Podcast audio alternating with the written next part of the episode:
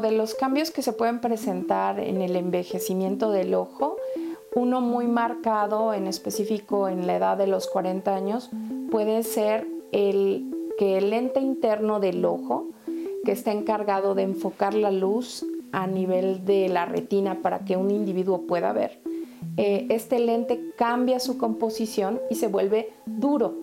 Ya no se puede mover como se movía cuando un paciente era joven.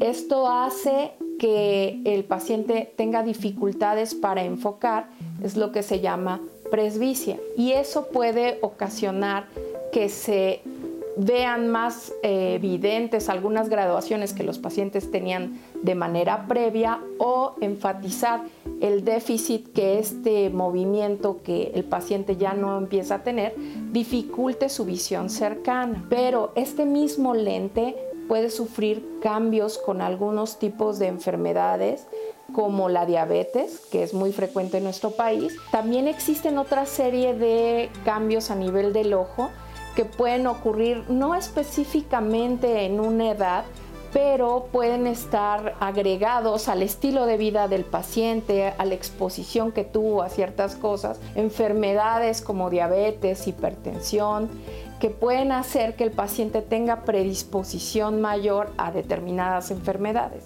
Dentro de eh, la prevalencia de enfermedades, las cataratas son consideradas como el primer eh, la primera causa de ceguera reversible. Eso es importante, porque las cataratas una vez que se operan, bueno, el paciente puede volver a adquirir la transparencia en los medios ópticos. El glaucoma es la segunda causa de ceguera a nivel mundial y a diferencia de la catarata, los daños que se ocasionan por glaucoma no son reversibles. Gracias por acompañarnos en Diálogos en Confianza. Estamos hablando de problemas oculares más comunes en gente mayor o envejecimiento, que nos va a ir tocando a todos poco a poco. Quiero agradecer a nuestras intérpretes de lengua de señas. Está con nosotros el día de hoy Lía Vadillo y Magdalena Alejo. Y como siempre está conmigo Citlali, lista para recibir sus comentarios. Hola Citlali. ¿Qué tal, Pepe, querido? Pues ya saben que estoy muy contenta con el gran privilegio de ser la voz que trae la suya a este foro con nuestros especialistas. Recuerde también que Diálogos en Confianza tiene, por supuesto, a los mejores especialistas que además están dispuestos a atenderle a usted. Así que no hay forma de no estar participando porque estamos en todos lados. Estamos en Facebook, YouTube, estamos subiendo información a Instagram, también estamos en X, pero por supuesto estamos en nuestra señal televisiva completamente en vivo. Haga suyo Diálogos en Confianza, es un programa inspirado, creado, muy bonito para usted y nosotros estamos aquí pues para servirle y esperarlo, por supuesto. Pepe, pues ya, listísima. Listo, y recuerden que tenemos nuestra aplicación del 11 más, la puedes bajar en tu teléfono, entonces si no te da tiempo de ver el programa ahorita completo o lo quieres compartir con alguien, lo puedes ver más tarde en 11 más. Les voy a presentar a los invitados que nos acompañan el día de hoy. En primer lugar, el doctor Jesús Jiménez Román. Bienvenido, doctor. ¿Qué tal? Muchas gracias. El doctor es oftalmólogo especializado en glaucoma, es miembro de la Sociedad Mexicana de Oftalmología. Le damos la bienvenida al doctor Jesús Dávila Alquiciras, ¿verdad? ya habíamos dicho mal el apellido anteriormente. Bienvenido. El doctor es médico oftalmólogo del Hospital General de México, especializado en córnea y enfermedades externas oculares. También le damos la bienvenida a la doctora Diana Fabiola Jiménez Rosas. Gracias, doctora, por estar con nosotros. Gracias. La doctora es oftalmóloga adscrita al Servicio de Oftalmología del Hospital Gea González y también es profesora en la UNAM. Y le damos la bienvenida a la doctora Virginia Martínez Hernández. Gracias, doctora. Gracias a ustedes, Pepe. Cirujana, oftalmóloga con alta especialidad en microcirugía de catarata y segmento anterior, egresada de UNAM, galardonada con la medalla Gavino Barreda y miembro activo del Centro Mexicano de Cirujanos de Catarata. Doctores, hablar de ojos es hablar horas y horas y horas y horas, porque yo digo que hay especialidades en medicina en donde cuando llevamos la carrera, nada más las pasas ahora sí que voy a utilizar una palabra, medio sin ver, y nos damos una embarradita a los médicos, pero no sabemos mucho de oftalmo, ahora sí que aquí sí zapateros a sus zapatos, y creo que es muy importante que tengamos el tema del día de hoy, ya tuvimos un previo muy interesante donde nos han dado tips, si no lo han visto, lo recomiendo que lo vean en redes y va a estar en la aplicación, no sé más, pero vamos a ver una, una cápsula que nos invita a hablar de los dos temas principales del día de hoy, el glaucoma y las cataratas, y regresamos con los especialistas, aquí la tienen. En el caso de las cataratas, los pacientes llegan con mayor frecuencia a la consulta por cambios visuales. A diferencia, el glaucoma generalmente es asintomático. La mayor parte de los pacientes llegan y refieren ver bien, porque el glaucoma es una enfermedad muy lenta, silenciosa, que generalmente en las primeras etapas no produce una mayor sintomatología.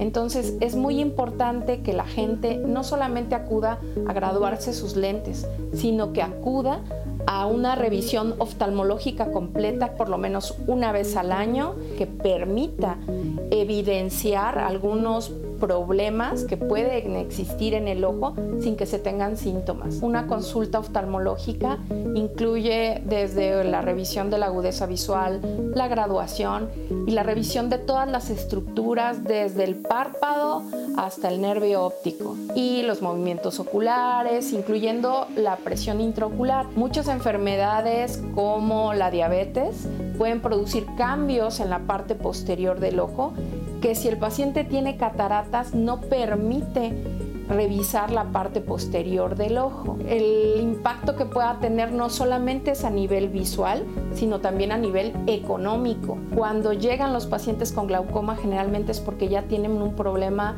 muy avanzado, que probablemente pudo haber tenido una solución o un control si hubiesen llegado en etapas tempranas. Doctores, entonces estamos viendo que son problemas bastante comunes y causa de, cegueras de ceguera ambas. Pero dijeron algo bien importante, una es reversible, la otra no. ¿Qué quiere decir esto, aunque suene muy lógico? la catarata es un problema degenerativo del cristalino, que es el lente biológico, y este se puede eh, remover y colocar un lente intraocular, de tal forma que si el ojo está en condiciones sanas, su nervio óptico, su retina, el paciente vuelve a ver. Por eso esta, esta condición se puede eh, revertir. En el caso del glaucoma es una enfermedad silenciosa, asintomática, en la que la mayor parte de las veces si hay un daño, eh, este ya no se, ya no se revierte. Ya esto, es, esto es bien importante porque si es algo asintomático, y platicamos en el previo, es importante ir a checarte con el oftalmólogo una vez al año. Ya nos dijeron, doctores, que sería ideal a partir desde edades bastante jóvenes. ¿Cuál es la realidad en, nuestro país y en el mundo en general de visitas al oftalmólogo? Cuando el paciente tiene algún síntoma. Y, hemos, y, por qué? Bueno, porque hice esa pregunta, como decimos aquí con jiribilla. Tú vas al oftalmólogo cuando tienes alguna molestia, pero si te estamos diciendo que una de las causas de ceguera es asintomática, pues no te vas a ir a checar. ¿En qué consiste una visita al oftalmólogo, una ida a ver al oftalmólogo, doctores? ¿Qué pasa? ¿Llegas y qué, qué ocurre allá adentro? En lo habitual. Ah, Gracias. En una visita al oftalmólogo, pues se revisan todas las estructuras del ojo idealmente. Empezamos con un interrogatorio, como en todas las especialidades, eh, agudeza visual, medición de la presión intraocular, muy importante para detectar el riesgo de glaucoma o diagnosticarlo, en el caso desafortunado de que ya esté presente. Eh, observamos la superficie del ojo, ver, que eh, ver si hay ojo seco o no, las pestañas y la parte externa de los párpados. Y posteriormente las partes más internas o las estructuras más, más interiores, como son el cristalino, la retina, el vítreo, eh, pareciera el ojo una estructura muy pequeñita, pero tiene muchas cosas que revisar. Okay, Usamos muchos instrumentos para poder hacer una consulta oftalmológica. Principalmente usamos aparatos para medir la graduación y usamos nuestra principal eh, aparato, herramienta de trabajo, es la lámpara de hendidura, que es un microscopio donde vemos las estructuras aumentadas para poderlas ver con detalle. Entonces, es no es doloroso en general la visita con nosotros, en general recomendamos que vayan acompañados porque en ocasiones eh, ponemos gotas que los hacen ver borroso por un tiempo, pero no es incómoda la, la revisión. Y solo enfatizar una cosa muy importante que hacía la doctora Martínez. Empezamos por la agudeza visual, pero lamentablemente muchos pacientes no saben que ven mal. o están acostumbrados. Se, se, acostumbran tanto, eh, luego hay casos de que van manejando, digo, pero ¿cómo maneja usted? Pues yo veo al adelante, si se le pone el rojo, pues freno. Y si no, continúo. Y son eh, pacientes que nunca en su vida se habían percatado que realmente lo que veían no era lo que debían de ver. Esto me parece muy interesante porque el ojo tiene esa capacidad adaptativa, pero adaptativa para lo malo también. Entonces, si por ejemplo en este ejemplo, que lo voy a hacer muy burdo, tú te fijas nada más si se prenden las, luces rojas del coche de enfrente, si las traes descompuestas, que vivimos en México, vemos mucho coche que está circulando sin luces, pues puedes tener un accidente. Algo tan sencillo como eso que es prevenible si todos visitáramos a nuestro oftalmólogo. Ahora, doctores, ¿qué, ¿cuál es la prevalencia en nuestro país de cataratas y glaucoma? Bueno, la prevalencia, la prevalencia de glaucoma es de un 4% en, en, nuestra población mexicana. Y esto está derivado de un estudio que se hizo en Los Ángeles, California, en donde la mayor parte de los participantes de este estudio eran pacientes mexicanos. Entonces hay una, eh, se traslada esta información y podemos decir que es aproximadamente un, 4% de la población. Regularmente el glaucoma en el mundo es de un 1 a 1.5%. De, de hecho, en la Academia Americana de Oftalmología se ha establecido que los, las personas eh, con eh, ascendencia mexicana o latina tienen más riesgo de desarrollo glaucoma. Esto es interesante. Ojo, acuérdense que es asintomático. Ahorita más adelante nos metemos de lleno a platicar de glaucoma, pero vamos a ver esta cápsula sobre las cataratas y los factores de riesgo. Las cataratas es la opacidad de uno de los lentes eh, más importantes del ojo, que estos dos lentes se encargan de enfocar en una zona muy especial de la retina que se llama mácula para que nosotros podamos ver. Cuando este lente, que se llama cristalino, se opaca, recibe el nombre de catarata. Los factores de riesgo son muchos. El principal es la exposición a los rayos UV a lo largo de nuestra vida. Es muy importante saber que todos los seres humanos en determinada edad, sea pronto o sea tardía, vamos a presentar cataratas. Otros factores pueden ser la ingesta de algunos medicamentos, el uso indiscriminado de esteroides es lo que más aumenta el riesgo de la presencia de cataratas. Sin embargo, hay patologías que lo ameritan manejar niveles muy altos de glucosa. Actualmente en el país es la segunda causa de formación de catarata en las diversas edades, la, el descontrol eh, metabólico que pueden tener estos pacientes. Los traumatismos también puede ser otra causa. La catarata se puede desarrollar a todas las edades, de hecho existen cataratas congénitas, es decir, son aquellos bebés que nacen ya con la opacidad del cristalino Existen cataratas del desarrollo y existen cataratas de la edad adulta. Eh, todas estas son por diferentes eh, orígenes o se forman por diferentes causas. La principal o la más frecuente, pues obviamente es la catarata senil o asociada a los pacientes de tercera edad. Si hacemos ya cirugías intraoculares como cierres de herida, como manipulación del iris o cirugías de retina, estas sí pueden predisponer la formación ya sea inmediata o a largo plazo de una catarata. Doctores, nos comentaron ahorita que son problemas que normalmente suelen ocurrir a partir de los 50 años pueden empezar, pero hay gente que presenta cataratas más tempranamente, ¿puede pasar? Sí, por supuesto. Existe la catarata congénita, que es una alteración del desarrollo intraútero donde los niños nacen con catarata. Ok, ¿y en gente joven se puede presentar? Sí, por traumatismos. Existe catarata traumática por balonazos, por eh, golpes, eh, puede desarrollar catarata traumática. En ese caso es de urgencia operar. Ok, ahora la pregunta que sigue es, si la catarata es que nuestro cristal, nuestro cristalino, que es con lo que el lente que tenemos adentro del ojo, se va poniendo opaco, digamos, un cristal que está claro, se va ensuciando poco a poco y luego se va esmerilando, ya no puedes ver, pero tú te vas medio acostumbrando a no ver bien esto. ¿Cuánto tiempo tarda en desarrollarse una catarata, doctores? Es muy variable, depende, por ejemplo, si es una catarata relacionada con el control metabólico en un paciente diabético, entre más descontrolado esté en un mayor tiempo, se va a gestar de forma más rápida.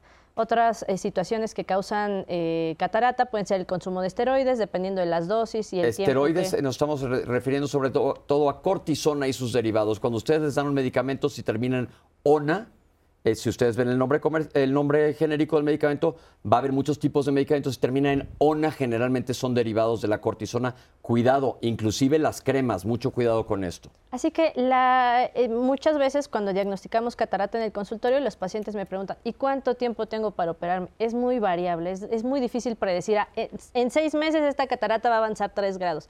Es, es, muy complicado predecir eso. Hay algunos factores que lo propician, como ya lo mencioné, pero es, es muy variable. Bueno, aquí también es importante mencionar lo que decíamos hace un momento, que el tabaquismo, la radiación solar pueden eh, hacer o pueden promover un mayor incremento de la, de la catarata. Es importante, yo creo, también mencionar que un paciente que tiene eh, una catarata ya establecida puede avanzar rápidamente y hay otros pacientes que avanzan lentamente. Entonces es muy diferente en cada paciente. Hay que personalizar cada paciente, evaluarlo y definir si realmente ya es el momento de hacer una, una cirugía de catarata. ¿Todas las cataratas son iguales, doctor? No, realmente no son iguales. Eh, unas a veces eh, solamente dan algunas manifestaciones muy este, escasas cuando solamente hay cambios en la percepción, por ejemplo, de los colores.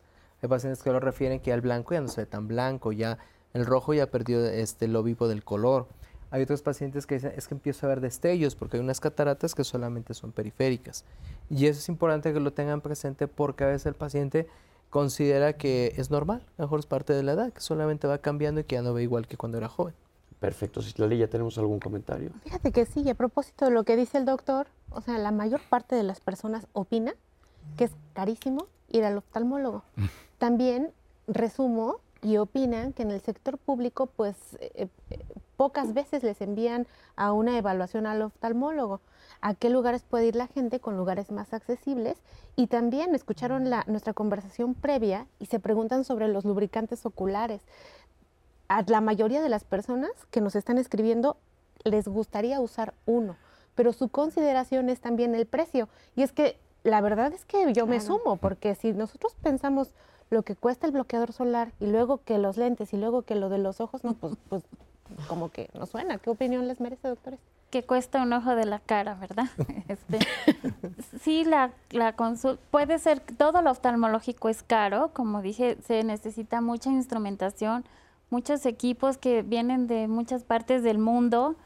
Este, igual los medicamentos son medicamentos de alta especialidad que se tienen que importar, entonces no es fácil bajar los costos ni en atención, ni en la consulta, ni en atención, ni en cirugía de catarata, pero pues hay que acercarse, hay, las instituciones públicas ya tienen todo, están al nivel de las instituciones privadas, estamos al nivel de lo internacional, o sea, podemos operar lo mismo una catarata aquí con los expertos y el equipo, igual que en países de primer mundo. Desafortunadamente los hospitales públicos estamos saturados y pues sí, vamos, este, que tengan paciencia. Y en el hospital público, por ejemplo, doctora, ¿ustedes ven pacientes de rutina o ven a los pacientes que vienen complicados derivados de otras especialidades?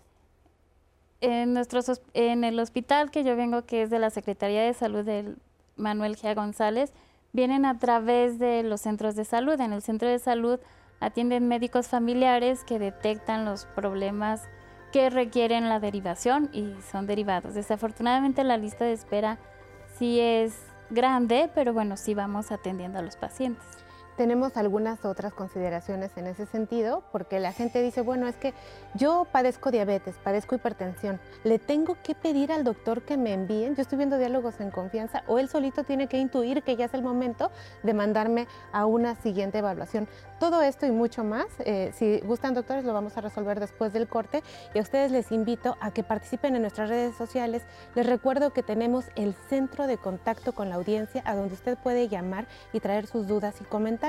También les recuerdo que sus preguntas pues van a estar siendo resueltas en el transcurso del programa y que estamos totalmente en vivo platicando de problemas oculares, los principales a lo largo de la vida. Vamos al corte y regresamos.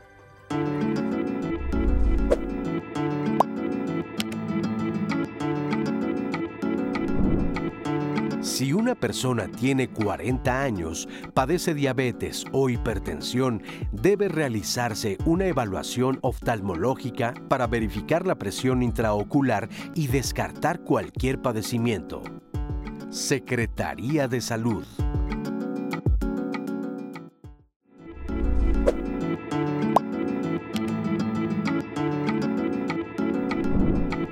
La cirugía de cataratas es la operación que más se practica mundialmente, con más de 22 millones de intervenciones quirúrgicas anuales.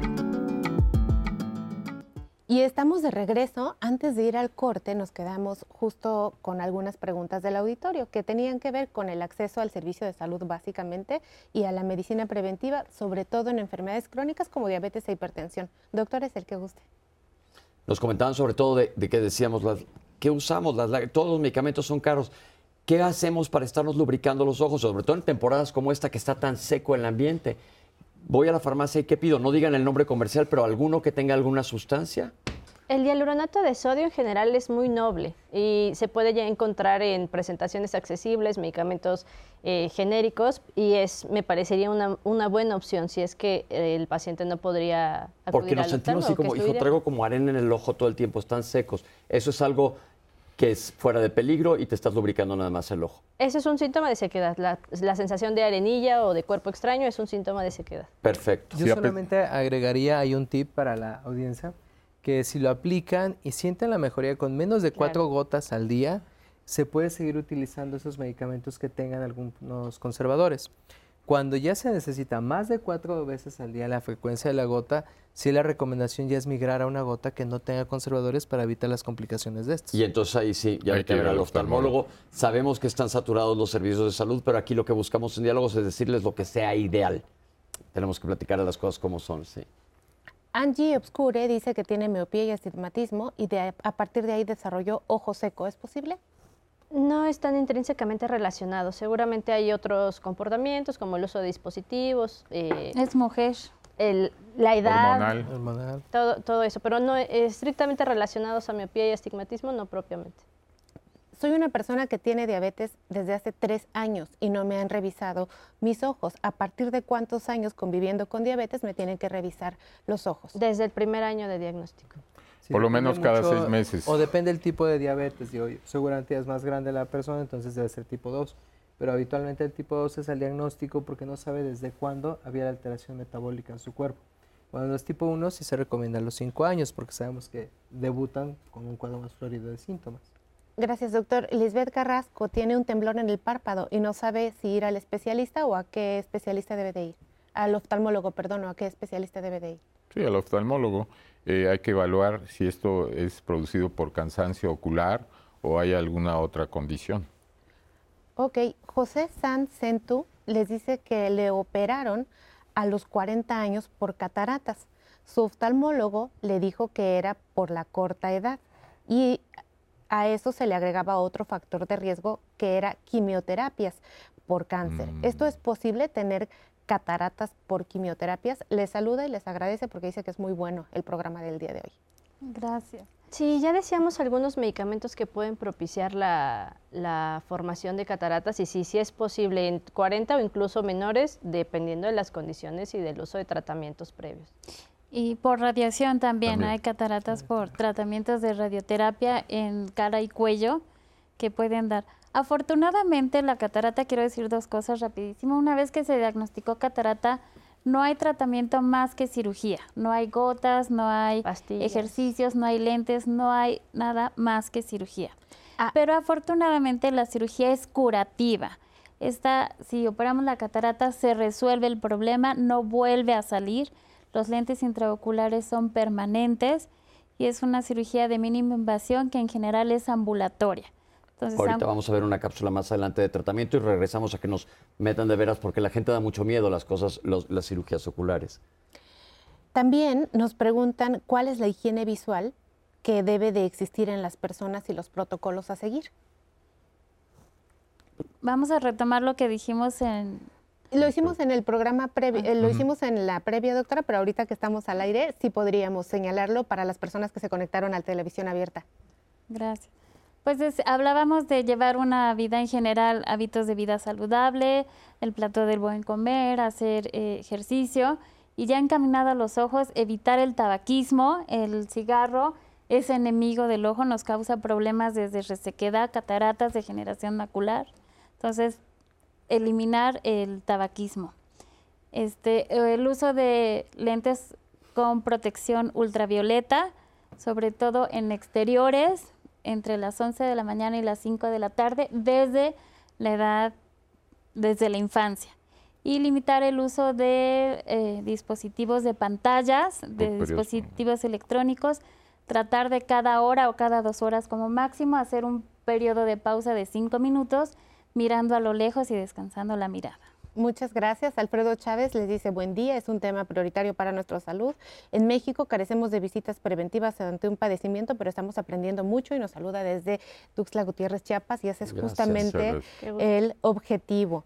También Jesús Vargas les dice, siendo una persona que vive con diabetes, ¿es candidata a cirugía láser para recuperar la vista? Es muy vaga la pregunta, pero... Sí, depende mucho, por ejemplo, de la edad. Esto es, es, me parece muy interesante la pregunta.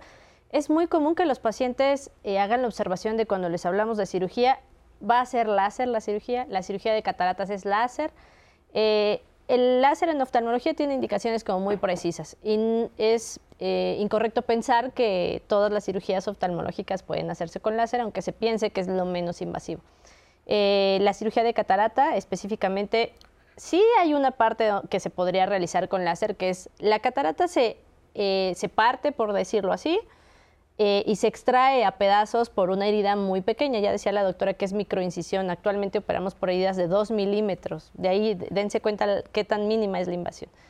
Y la parte del fraccionamiento de la catarata se puede hacer con láser hoy en día, pero todas las partes, todos los pasos de la cirugía restantes son a manos del cirujano. Entonces, eh, yo creo que dejar muy en claro que aunque no sea láser, es una excelente cirugía resolutiva con resultados actualmente muy satisfactorios, y que no necesariamente es con láser. Eh, eh, hay nada más. Ah, perdón, adelante. Ah, hay que aclarar aquí que el láser eh, muchas veces se toma como que es lo mejor. O sea, pero el láser, hay diferentes tipos de láser, por ejemplo en oftalmología, hay láser para glaucoma, hay láser para cirugía de catarata, hay láser para retina.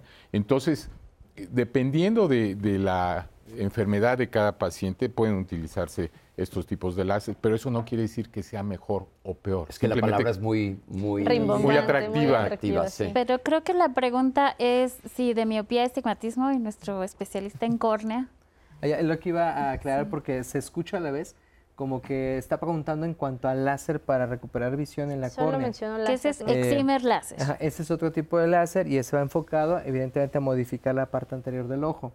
Eh, actualmente se considera eh, una contraindicación relativa para hacer diabetes, pero se necesita un estricto control y que no haya ningún dato de daño ni en la parte externa del ojo ni adentro para ser candidato.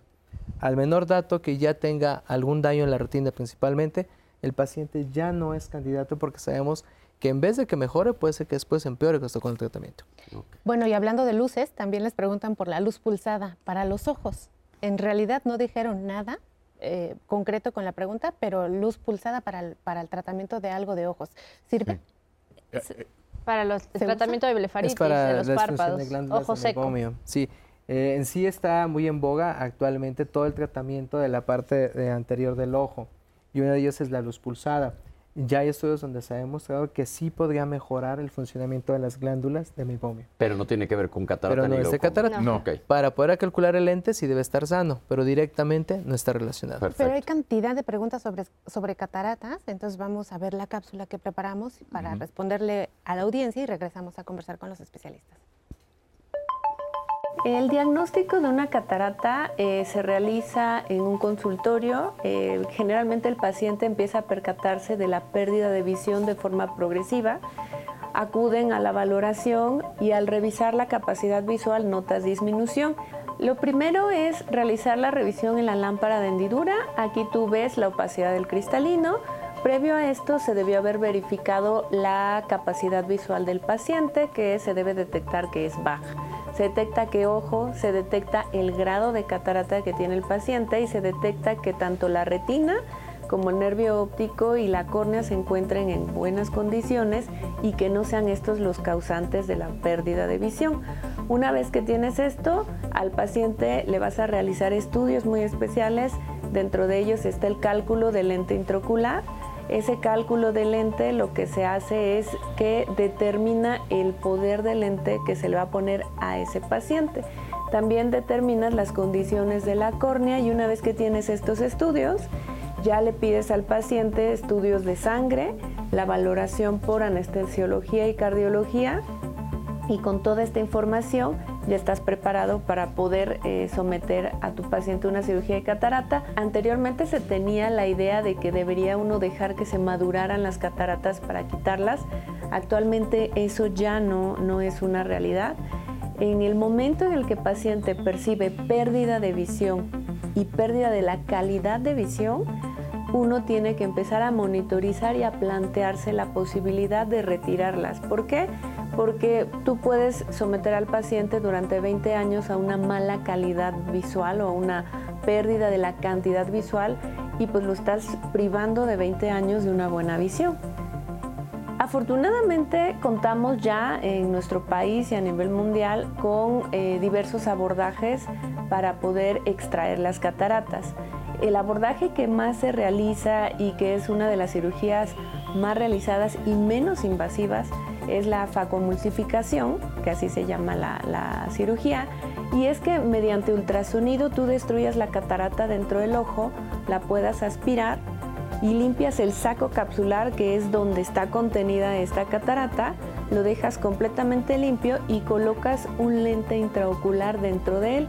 Este lente se va a quedar de forma permanente, no se va a cambiar y este lente lo que busca es que el paciente recupere su calidad visual, pero sobre todo su cantidad visual. Muchísimas gracias por esta explicación de la cirugía de cataratas, doctores. Todo lo que tiene que ver con ojos, yo decía que yo y miren que soy médico, desde que vi aquella película de Naranja Mecánica, esa escena de los ojos, me quedé así impactado de todo lo que tiene que ver con ojos. Entonces me parece sensacional que haya gente como ustedes que se dedique a esto. ¿Podrían decir ustedes que es una cirugía relativamente sencilla? Porque a la gente le da mucho miedo. Y les decía yo en el corte que a mi mamá la operaron y le fue de maravilla. En la actualidad, esta cirugía es una cirugía sencilla, fácilmente rehabilitable, en manos expertas definitivamente en la actualidad la tecnología con la que se cuenta hace que este procedimiento sea de rutina en todo el mundo. ¿Cuánto tarda una cirugía? Yo creo que en promedio unos 20 minutos. ¿Y se hace un día un ojo y otro día otro ojo? Es lo, es lo ideal, es lo recomendable incluso por norma oficial. Ok, por norma oficial no te puedes operar los ojos los dos a la vez. Eso es importante que lo sepa el público general. ¿Pero por qué no? Uno de los, de los riesgos, todos los procedimientos eh, llevan riesgos, incluso suturar una herida, que te quiten una uña, ¿no? Subirse al coche. Exactamente. La vida es un riesgo. Eh, todos los procedimientos llevan riesgo y en el caso de la cirugía de catarata, uno de los riesgos más temidos es que pudiera haber una infección de la herida. Esto se llama endoftalmitis y es una infección que pudiera ser muy grave. Entonces, sería catastrófico que se infectaran los dos ojos al mismo tiempo. Por eso es esa seguridad. Ninguna cirugía intraocular, o sea, donde entremos adentro del ojo, pueden ser los dos ojos al mismo tiempo. Las cirugías externas de eximer láser, de párpados, se pueden hacer los dos ojos al mismo tiempo. Punto bien importante para que sepamos, porque eso, me operaron los dos ojos de catarata, pues no es lo ideal. Tiene que ser uno primero y otro después. ¿Es factible que este lente que te pongan adentro a lo largo del tiempo deje de funcionar adecuadamente?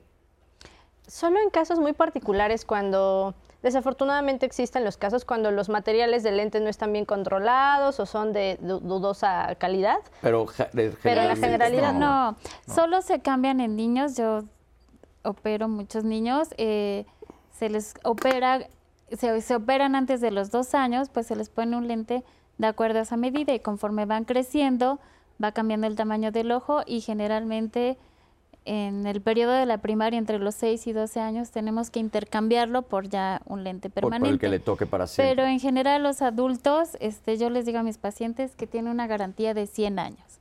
Ok, ¿cómo es la recuperación? Porque dices, híjole, me operaron del apéndice y no me pude mover unos días, me sentí fatal. ¿Qué me va a pasar en los ojos?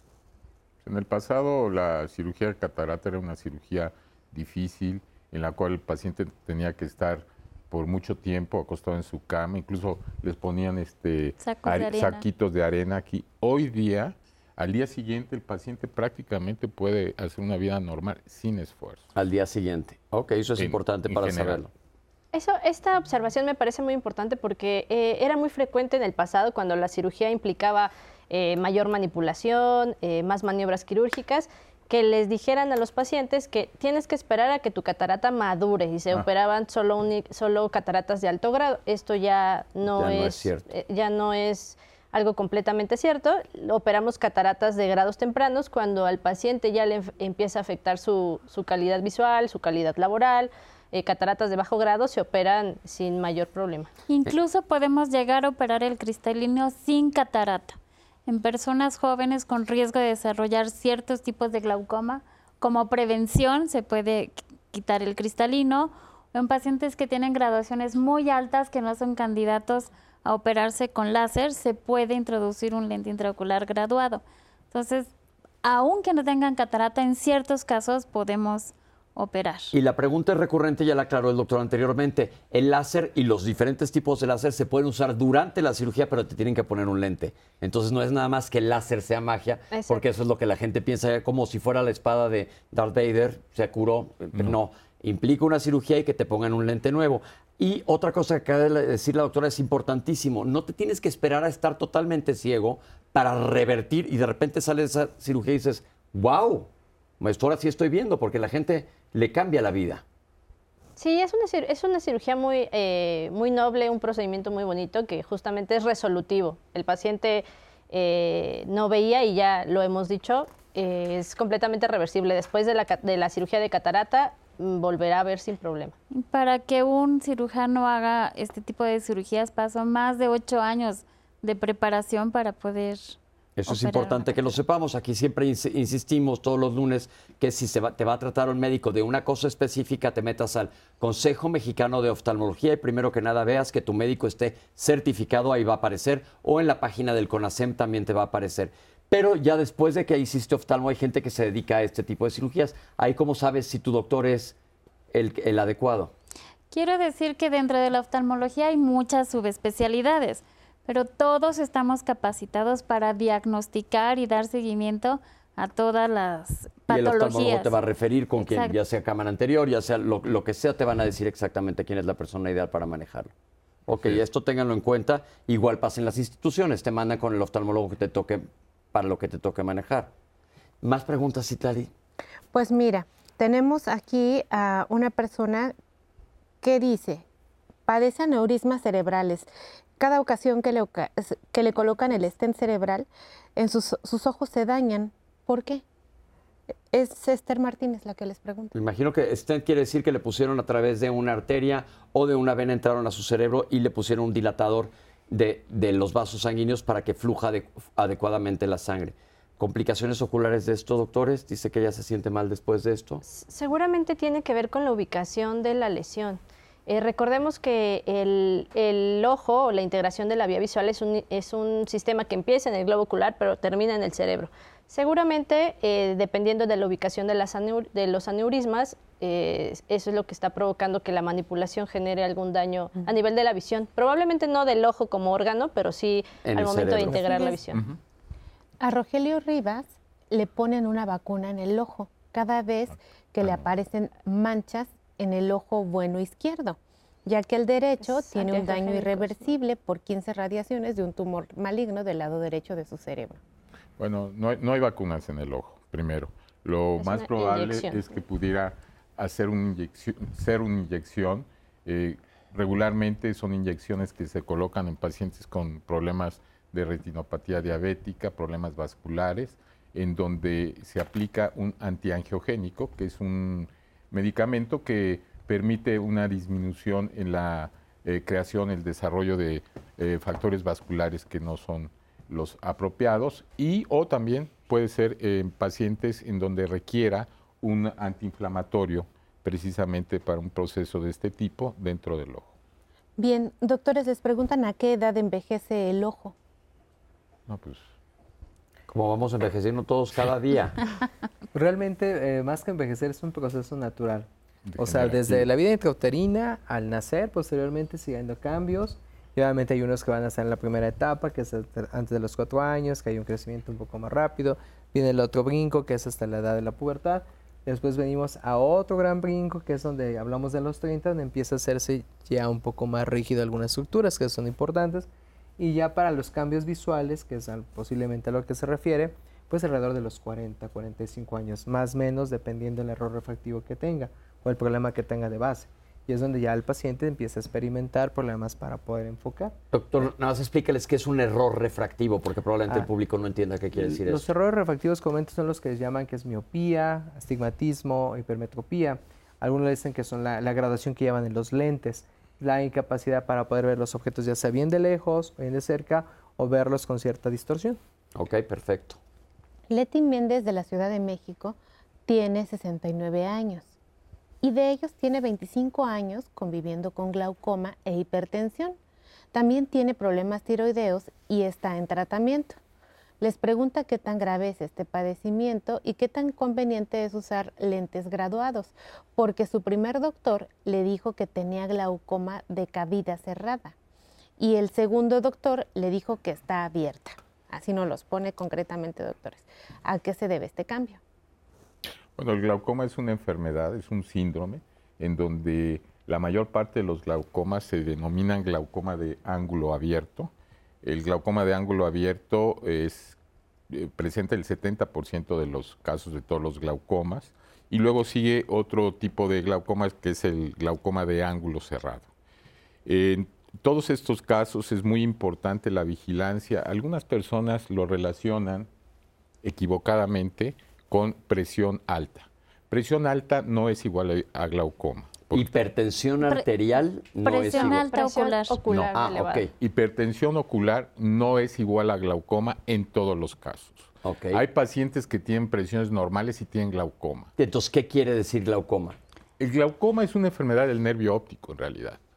El glaucoma es una enfermedad del nervio óptico que a veces está asociada a una hipertensión ocular, pero que en muchos casos no. Entonces, no hay que pensar que si tenemos la presión alta necesariamente vamos a tener glaucoma. La presión alta del ojo. Del ojo. Del ojo. Aquí estamos hablando del ojo, Sí. eso es bien importante, la no presión, hipertensión arterial sí, sí. sistémica. Ocular sí solo la podemos tomar los oftalmólogos con tonómetros, se llaman los equipos que toman la presión ocular. Ok, eso que es normalmente importante. debe ser más de 10 y menos de 20. Ese es el rango. Ese es el rango normal, pero hay pacientes que pueden tener 16 de presión y pueden tener eh, eh, glaucoma. Y aquí es muy importante porque la enfermedad, el órgano blanco de la enfermedad es el nervio óptico. Entonces podemos decir que glaucoma se puede asociar o no a tener la presión del ojo elevada, pero no necesariamente porque es una enfermedad que afecta primariamente al nervio óptico. El nervio óptico es el que lleva la información de tu ojo hacia el cerebro para que podamos ver lo que está ocurriendo. Esto es bien importante y nosotros ahorita que regresemos del corte vamos a presentarles una cápsula que nos explique qué es el glaucoma y vamos a dejar ya atrás las cataratas para meternos de lleno en este tema y sobre todo que es muy importante la prevención, porque como ya se dijo aquí, puede que no dé síntomas hasta que sea demasiado tarde. Y no solo eso, es bien importante que sepas que tengas glaucoma. ¿Por qué? Porque muchísimos medicamentos que utilizamos pueden empeorar el glaucoma y nadie lo tenemos de los demás médicos, inclusive aquí nos ven muchos médicos, no sabemos cuáles de los medicamentos pueden empeorar o no el glaucoma. Entonces no puede ser que estés tomando algo a lo mejor para un dolor de panza y te estés arruinando los ojos. Entonces vamos a hacer un corte y regresamos con ustedes. No se vayan, estamos en vivo en Diálogos en Confianza.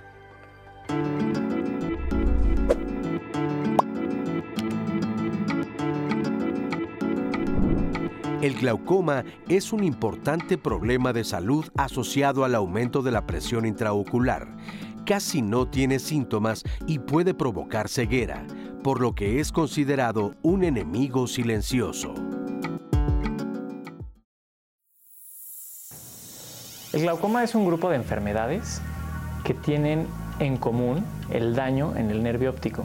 El nervio óptico es el cable que conecta al ojo con el cerebro y que conduce la información visual en forma eléctrica para ser interpretado por el cerebro. Los diferentes tipos de glaucoma se caracterizan por un daño muy típico en algunas zonas de este nervio óptico y que en algunas ocasiones, en la mayoría para ser certero, está asociado a presión intraocular elevada, aunque la presión intraocular elevada no es necesaria para desarrollar glaucoma ni presentan todos los glaucomas esta condición. La diabetes y la hipertensión arterial pueden tener relación con algunos tipos de glaucoma, particularmente algunos glaucomas agresivos en cuanto a la enfermedad ocular diabética, como en la retinopatía diabética.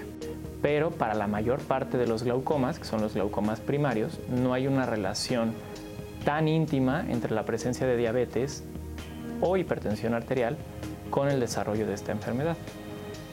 Los factores de riesgo más importantes para desarrollar glaucoma son la presencia de familiares directos que hayan padecido la enfermedad, particularmente padres o hermanos, la presencia de presión intraocular elevada por periodos prolongados de tiempo, en ocasiones traumatismos o cirugías oculares.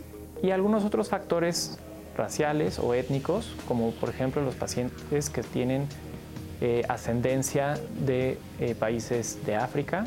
También los hispanoamericanos, los latinoamericanos tenemos un poco más de riesgo que otras poblaciones. Y pacientes que tienen las córneas delgadas, que es una característica que pues pocas personas saben, pero que puede presentarse en algunos pacientes con glaucoma. El glaucoma puede dañar la visión desde antes de que el paciente se dé cuenta. De hecho, en la mayoría de las ocasiones, el daño es asintomático. Esto quiere decir que el paciente no se percata de que tiene una pérdida visual en algunas áreas del campo visual y se detecta incidentalmente en alguna consulta en la que se encuentran datos de alteración en el nervio óptico o presión intraocular elevada, aun cuando el paciente no ha sentido ningún cambio en su vida o en su visión. Como digo, también para nosotros, para dejarlo por mí, por Citlalino, aprendemos todos los lunes, es una clase, y nosotros, yo también estaba con la idea que el glaucoma era únicamente aumento de la presión, eh, presión no arterial, ya estoy metiendo la pata, presión ocular, sino que es un problema primario del nervio óptico. Entonces, doctores, ¿qué es realmente lo que sucede? Nos lo acaba de explicar el doctor, y si es asintomático, pues yo lo veo como un peligro público. ¿Qué pasa en el ojo? Sí, lo que sucede es que cuando el paciente tiene presiones intraoculares elevadas, puede eh, gradualmente y progresivamente dañar el nervio óptico. Pero, ¿por qué sube la presión? Nosotros tenemos un líquido que se forma dentro del ojo que se llama humor acuoso.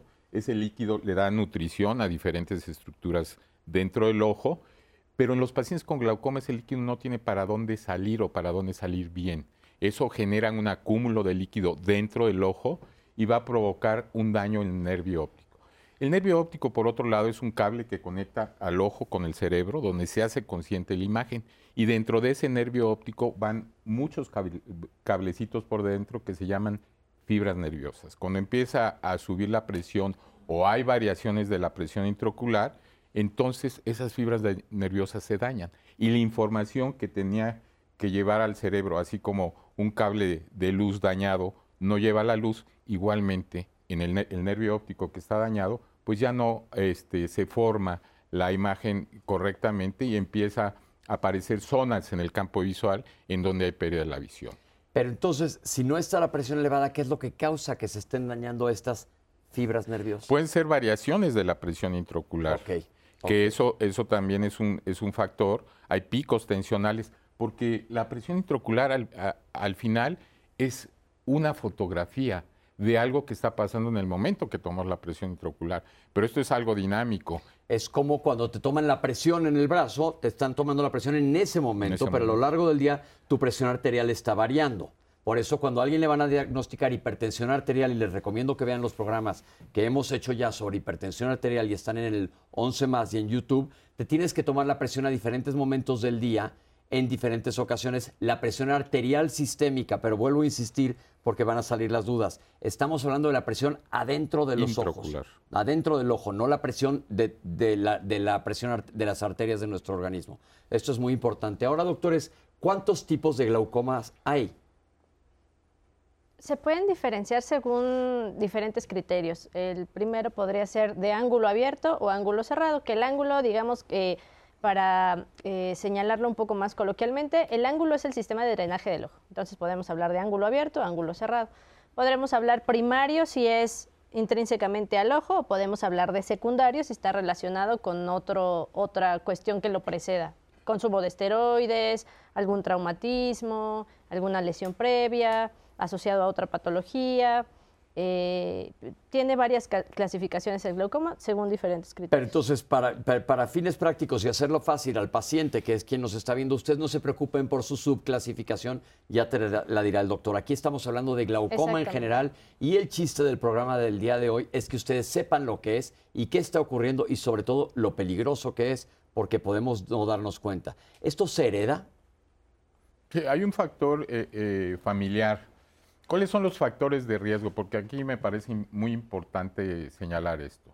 Los factores de riesgo mayormente relacionados con glaucoma son los antecedentes familiares, la presión intraocular elevada, estadísticamente así se ha determinado, una córnea delgada, como ya en la cápsula se mencionó también, y la apariencia sospechosa del nervio óptico eh, nos dan la pauta para explorar en una forma mucho más detallada, más eh, consciente al, paciente y determinar si realmente eh, tienen esta enfermedad.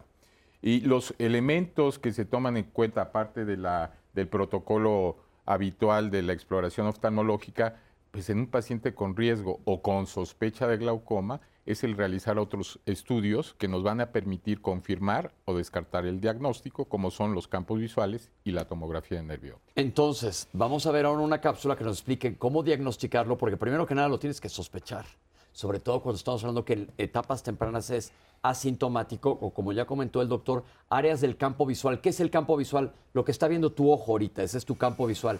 Áreas en donde no veas bien, puede que haya un problema, pero vamos a ver esta cápsula que nos va a decir cómo diagnosticarlo. Ahorita regresamos con los doctores que nos expliquen qué es lo que debemos de hacer. Aquí la tienen. Me adelanté Para hacer el diagnóstico de glaucoma, lo primero que hay que hacer es una exploración oftalmológica completa, que incluya la agudeza visual, la presión intraocular, el estado del ángulo del ojo, si está abierto o está cerrado, y la exploración del fondo de ojo con principal énfasis en las características del nervio óptico.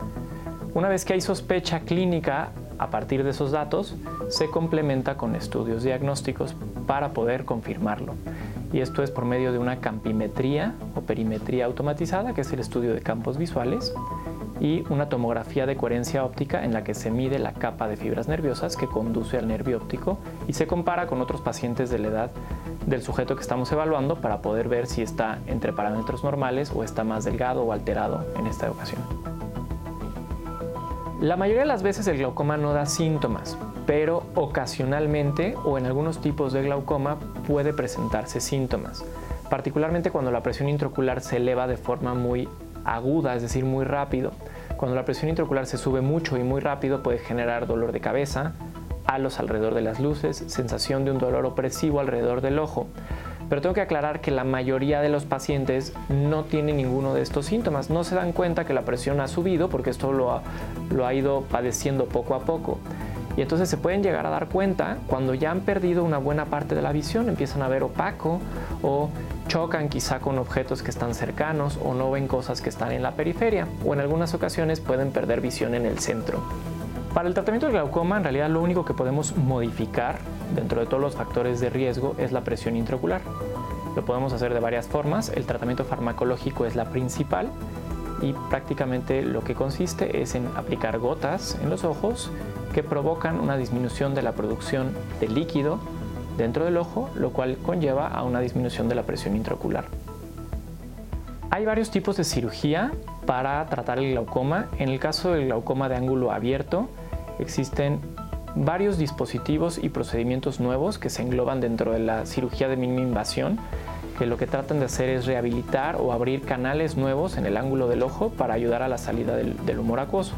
Y se encuentran también las cirugías más tradicionales, que pueden ser la colocación de válvulas o la realización de trabeculectomías, que son fístulas o agujeritos que permiten la salida del líquido del ojo ya que la coladera natural del ojo no está funcionando y no se puede rehabilitar de forma exitosa. Para el tratamiento de la mayoría de las personas que padecen glaucoma de ángulo cerrado en la actualidad se recomienda la extracción de cristalino, que es hacer una cirugía como si fuera una cirugía de catarata, haya o no opacidad del cristalino, para obtener una apertura de espacio dentro del ojo. Quitar esta estructura nos da más volumen y tenemos más espacio para que el líquido fluya dentro del ojo y podamos abrir el ángulo y por lo tanto bajar la presión. Doctores, es verdaderamente impresionante esto que acabamos de ver, lo que hace la cirugía para, ya vimos cómo se diagnostica y cómo se trata. No es lo mismo ponerte un manguito para tomar la presión arterial que ir con el oftalmólogo que te tome la presión ocular. Pero me pregunto yo, en base a la cápsula, si te quitan el cristalino, ¿qué pasa? Tienes que Puedes vivir, sí, digo, puedes vivir sí, pero ¿qué sucede? la cirugía de, catarata consiste en la extracción del cristalino, porque ya decíamos que no hay algo que pueda hacer que se limpie nuevamente. Entonces lo que hacemos es retirarlo. ¿Y por qué se sustituye por un lente intraocular? Porque el cristalino per se nos está dando una graduación a todos.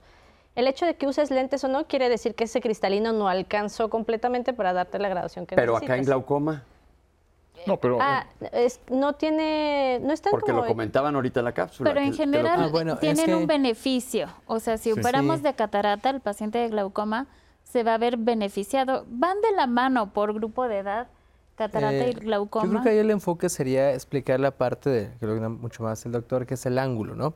Yo le explico a los pacientes: el ángulo es como si poner nuestra mano de esta forma Y aquí llega la córnea y acá está la parte que le da el color al ojo que le iris. Y esta parte, pues es el ángulo donde pasa el líquido que está dentro. Entonces la, la catarata... coladera, por así decirlo. Ajá, como una coladera, la tubería. Entonces el cristalino cuando está puede cerrarlo. Entonces una alternativa que se hace es quitar el cristalino para tratar de abrirlo, que en este caso en glaucoma se justifica. Pensemos la, la, presión del ojo en un excusado que todo el mundo sabemos cómo funciona. Le llega agua al tanque, se llena y tú jalas y se vacía. Si cuando jalas está tapado el excusado, no se va a vaciar totalmente ese tanque, que es probablemente lo que está pasando dentro del glaucoma, y tienes que arreglar, voy a decir una palabra que no es la adecuada, pero para que se entienda, la tubería del ojo para que se drene adecuadamente. ¿Así es? Veámoslo de, desde esta forma. El paciente que tiene glaucoma de ángulo abierto, lo que está mal es la tubería. Okay. El paciente con ángulo cerrado, la estructura o la conformación de ese ángulo que a 360 grados es donde está la tubería del ojo, es precisamente lo que decía el doctor. Forma la, la unión de la córnea, que decíamos hace un momento, que es la carátula del reloj, junto con lo del color del ojo, hacen un ángulo. Y esto a 360 grados está el drenaje del ojo. En los pacientes con ángulo cerrado, cuando se avanza en edad, el cristalino está creciendo y está empujando la parte eh, del iris y se puede cerrar y se puede sellar. Entonces, la cirugía de catarata en casos muy específicos mejora esta condición y hace que este ángulo, al quitar el cristalino, se abra un poco. Me preguntan que si son las alas de mosca. No, esa, es, otra cosa, es el síndrome de moscas flotantes. Ok, no, entonces no tiene nada que ver con esto. No, no, no, no, no, revolvamos. Que es otra cosa benigna. ¿Qué, qué, es una cosa benigna que no tiene nada que ver con glaucoma ni con, ni con este catarata? Eh, cerrando la idea de en qué nos beneficiaría en un paciente con glaucoma la cirugía de catarata, en mejorar la distribución de los espacios. Si bien la catarata tiene dimensiones, el cristalino es un lente eh, biconvexo, es decir, que tiene una pancita o es, gordito. Lo cambias por un lente plano y entonces mejora la apertura del, sistema de Es como decir, aquí tenemos una puerta para salir del foro y lo único que queremos es abrir una puerta más grande. Exacto. Para que haya mayor espacio para el drenaje. Ahora otra pregunta, ¿todos los glaucomas son quirúrgicos o antes se da tratamiento? No. El, tratamiento para el glaucoma tiene varios enfoques. Eh, estadísticamente se sabe que al reducir la presión intraocular hay una desaceleración en el progreso de la enfermedad. ¿Cómo vamos a reducir esa presión intraocular? En pacientes con alteraciones eh, iniciales de, glaucoma se puede hacer, ahora sí, un láser, que es, eso está indicado, que es la trabeculoplastia selectiva como tratamiento inicial. O también se puede utilizar tratamiento médico que hace que haya una reducción de la presión intraocular, ya sea mejorando el flujo de salida del humor acuoso o disminuyendo la producción de este humor acuoso. Cuando a pesar de estos procedimientos no hay un control de la enfermedad, y ojo, no nada más quiere decir que la presión esté controlada, no. Tenemos que tener una reducción de la presión intraocular, pero también tenemos que ver en el campo visual y en el estudio de nervio óptico que no haya una progresión de esta enfermedad. Porque a pesar de tener la presión controlada, el paciente puede seguir avanzando. ¿Y, si no, ¿y cómo se detiene eso? ¿Cómo se detiene? Pues disminuyendo más la presión intraocular, pero nos vamos a dar cuenta a través de los estudios de campo visual y de nervio óptico. Entonces, si alguien que tiene un glaucoma tiene que tener un seguimiento bastante estricto por su médico. Esto es definitivo. no puede ser que nada más vayas, hoy te den unas gotas y te olvides para siempre. Ahora, una cosa que yo decía que era muy importante y lo comentamos cuando planeamos este programa, muchísimos medicamentos de uso común te pueden aumentar la presión dentro del ojo y mucha gente con glaucoma no sabe esto. ¿Qué podemos decirles al respecto? Porque hay una gran variedad de medicamentos que pueden causar este tipo de empeoramiento del problema. Bueno, yo por favor, interrúpanme cuando quiera, yo porque soy especialista en glaucoma, pero ellos igual son médicos prestigiados que pueden interrumpirme en cualquier momento. Este, bueno, hay dos tipos de medicamentos. Hablemos del eh, paciente con glaucoma primario de ángulo abierto. El uso de cortisona crónicamente, particularmente en los niños, cuando tienen conjuntivitis alérgicas, se usa muy frecuentemente en forma desordenada, sin indicación médica, y esto puede generar un glaucoma. Glaucoma secundario. El uso de cortisona, ya sea en el ojo o en cualquier parte del cuerpo, te puede. Incluso hasta orales. cremas. Incluso orales. Eh, eh, spray nasal también. Sí, por decir, Es- hay, hay que tener muy presente quiénes son los que tienen ese riesgo. Por decir, los niños o adultos también que tienen dermatitis atópica, que muy constantemente les van a poner esteroides. Cuando- esteroides, acuérdense que es cortisona. Todo lo que termine en ona y dices, ahí tengo esta cosita y me voy a poner mi crema. Esa crema se absorbe. El otro grupo también de pacientes, los que son de enfermedades reumatológicas, que muy seguido se les tiene que dar algún tipo de corticosteroide o esteroide para bajar la inflamación, ellos también tienen el riesgo. Y evidentemente otros pacientes con patología ocular que evidentemente les damos, como el doctor decía, las alergias, o en dado caso en otros, como veces hasta control de algunas cirugías de inflamación, y también pueden desencadenar un poco la Estoy hipertensión. pensando en un grupo muy grande. Gente que tiene rinitis alérgica, como esta temporada que tenemos la nariz tapada, te pican los ojos, y usamos sprays intranasales que tienen algo que termina en ONA. Eso también es un factor de riesgo para desarrollar glaucoma. Ojo, porque a lo mejor lo estamos haciendo y ni siquiera te estás dando cuenta de esto. Ahora, pero muchos pacientes que ya tienen glaucoma, yo siempre les digo en mi consultorio, yo soy gastroenterólogo, no sé de ojos, pero les voy a dar un medicamento, siempre les digo, chéquenlo con, Con su oftalmólogo. Hay una cosa importante, hay per- personas que reaccionan en forma más llamativa, más importante a, las- a los esteroides.